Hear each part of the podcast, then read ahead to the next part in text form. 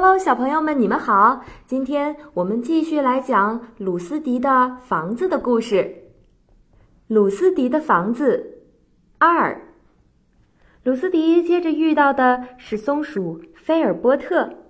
鲁斯迪告诉他自己在寻找新房子。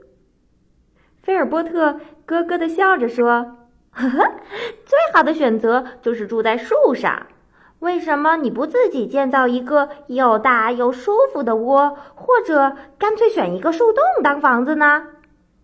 鲁斯迪表示同意。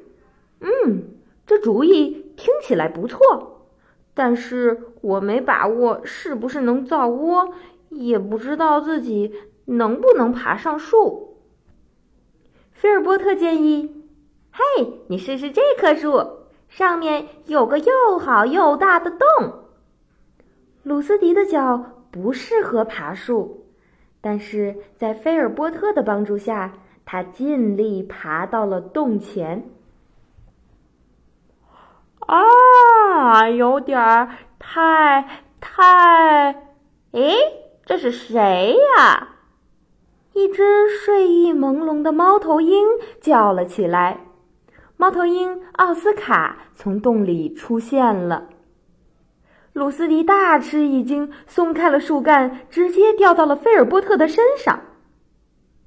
我希望没有伤害到你。他们爬起来，鲁斯迪抱歉的对菲尔波特说：“你没事儿吧？”“哎哎，就是就是压了一下。”菲尔波特喘息着说。接着他又对鲁斯迪说。我想你最好找一栋靠近地面的房子。哎，你爬树太困难了。鲁斯迪表示同意，又从他的外套口袋里拿出了一颗奶糖，对他的帮助表示感谢。接着，鲁斯迪快步走到河边，遇到了青蛙弗利波蒂。老贾，你能不能帮个忙？鲁斯迪问。我在找一栋房子。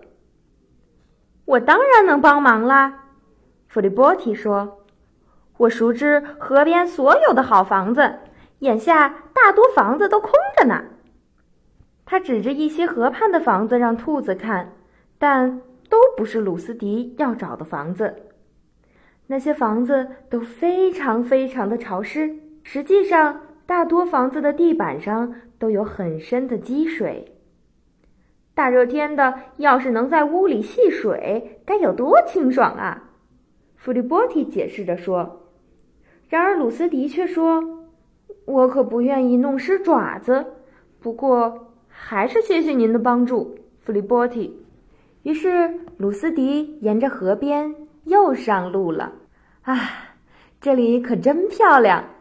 水里长着金黄色的万寿菊，蜻蜓来回飞掠而过。发出了音乐般动听柔和的刷刷声，然而这些并没有让鲁斯迪感到很高兴。他感觉离开了洞穴，离开了欢乐生活的兄弟姐妹，似乎过了很长很长一段时间。他开始想家了，眼里含着泪水，甚至很难看清自己走向了哪里。家。Home, home。好了，小朋友们，今天的故事就到这里啦。看起来鲁斯迪找房子的旅程并不十分的顺畅。